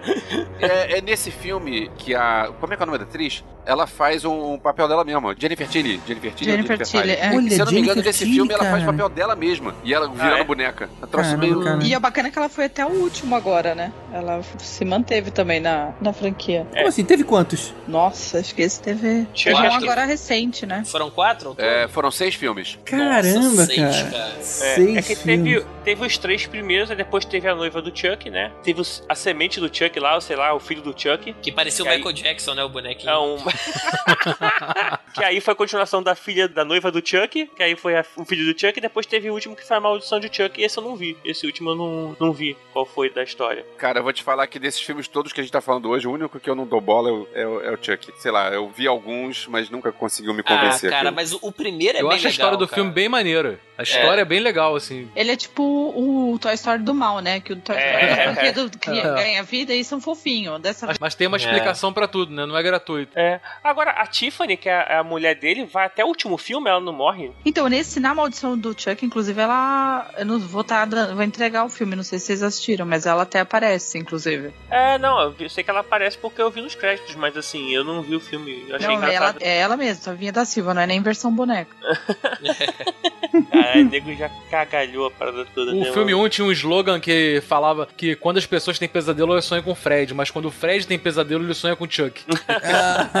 Esse é o slogan do 1. Que horrível. Aí, mas na moral, tu pode não ter medo, mas aí, duvido tu comprar um boneco desse e ter em casa, cara. É Cara, eu- sinistro, tamanho real. Eu tive com um boneco desse na mão, em escala, tamanho real. Cheguei a pegar, aí na hora que eu ia levar pro caixa, eu dei aquela pensada. Ele mordeu seu falei, dedo, né? É, melhor não. Cara. não, é. É há, Não, pouco, me arrependo. Hoje eu queria ter, mas velho, deixei há passar. pouco tempo agora ele foi importado, assim, tinha a versão dele normal e tinha aquela versão dele toda cheia de cicatriz, sabe? É da Que cicatriz. Ah, essa é a versão Pô. legal. É, comprar É, Ah, tem um que é, é ele com a noiva, até é muito fofo. Ah, não, com a no noiva tamanho não, cara. Ele com cicatriz perde um pouco do propósito, porque ele já não tá mais disfarçado de, de brinquedo, né? Até então, o primeiro, você tinha muita essa dinâmica meio Calvin e Haroldo, que chegava um adulto ele, pronto, virava um boneco normal. Eh, Se você tá um boneco todo com cicatriz, ele não se passa mais por um boneco. O que funcionou muito no 1 foi isso, né? Essa questão dele se passar por bonequinho e ficar, Hi, I'm Chuck, wanna play? Com o molequinho, né? É, E é. tem uma cena que é muito interessante, que a mãe, acho que é a mãe, que ela começa a desconfiar, não sei o que, e ela vai olhar pra ver se. Ela vai olhar na caixa e ela vê, ela vê o boneco se mexendo, né? Ela acha que era do, do brinquedo, e ela olha na caixa e ela vê que as pilhas estão na caixa ainda. Aí bate aquele desespero, né? Que ela É. fala, caralho, cara, como é que esse bicho tá se mexendo? Muito legal, é uma cena muito maneira. Assim, o primeiro tinha muito disso, coisa, como a, a- ela falou, do Toy Story do, do mal, né, cara? É, é Uhum. bem legal. O Chuck teve um filho, a Annabelle tem alguma coisa a ver? Tem algum parentesco? Não, mas é feio Acho igualzinho. que não, não. A Annabelle deve ser caso dele. É. Cara, mas é, os filmes do Chuck, assim, eles não se levam a sério. Ele, é- ele tem muita piada, assim, principalmente depois, ele vai ficando cada vez mais terrível, né, cara? Pelo menos eu acho, assim. É porque as pessoas foram perdendo o medo, né? Também, assim, ficou bobo o tema. Cara, Quando ele saiu, ainda as coisas faziam algum sentido. E depois já realmente Hum. não adiantava querer assustar. Era, o negócio era realmente brincar com o tema e se auto-zoar, né? Porque ninguém ia levar a E sério. não tem como você levar a sério que o Chuck é muito pequeno. Quando ele tentava matar as pessoas, você via a dificuldade dele. É. Ele ficava gritando, ficava desesperado que ele não conseguia bater e não conseguia fazer. ficava batendo em tudo, se atrapalhando. Não, e ele falava com uma voz grossa, né? Ai, bonequinho, porra, bonequinho, né, cara? Não rolava. Good guy. Good guy. É, cara, mas assim, aquele boneco de plástico tendo filho não, não rola, cara, não rola. Não adianta. Isso é uma cena emocionante, o parto. Mas o, o que é legal do Chuck é que ele abriu uma sucessão de histórias com coisas de boneco. Tem o nosso fofão, é que, né, eu sou menina, então eu tive, eu vivi uma história junto com o Chuck com a boneca da Xuxa. As pessoas começaram a falar que a boneca da Xuxa também estava possuída pelo demônio, não sei o que. Eu tinha várias bonecas da Xuxa. Nossa, se você tivesse a boneca da Xuxa com o disco da Xuxa tocando ao contrário, aí fudeu. Aí ferrou.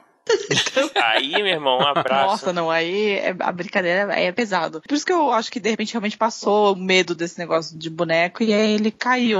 Era só realmente trabalhar a zoação. Mas eu lembro, assim, na época que o Chuck bombou, rolou esse monte de auê, assim, dos bonecos tudo endemoniado. Minha Xuxa, coitada, eu tive que jogar tudo fora. Não aguentava ficar com elas dentro de casa. Ah, ainda bem que não teve um boneco da Marlene Matos, né? É. Esse sim ia ter um punhal de fora. Já não bastasse o fofão com aquelas bolas na cara, né? Isso não olha em mim. É que eu nunca tive tocado, mas é verdade. Cara, pode crer, né, cara? eu nunca mais vou ver o fofão e não pensar nisso. São duas coisas hoje que explodiram minha cabeça. É o kill, kill, kill, e agora as Cara. bolas do fofão. Pode crer, cara. As bolas do fofão.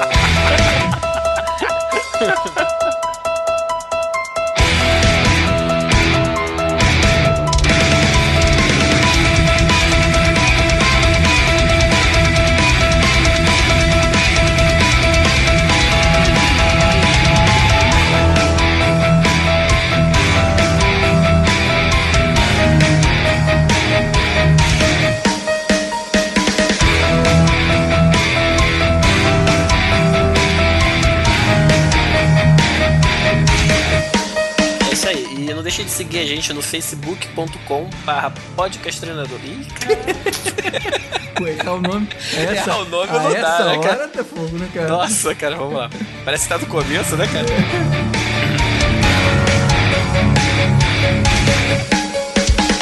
E lembrando que não foi só a Drew Barrymore quem tava nesse filme. A gente teve a Neve Campbell, a Courtney Cox, a, a Courtney Cox e o David Arquette.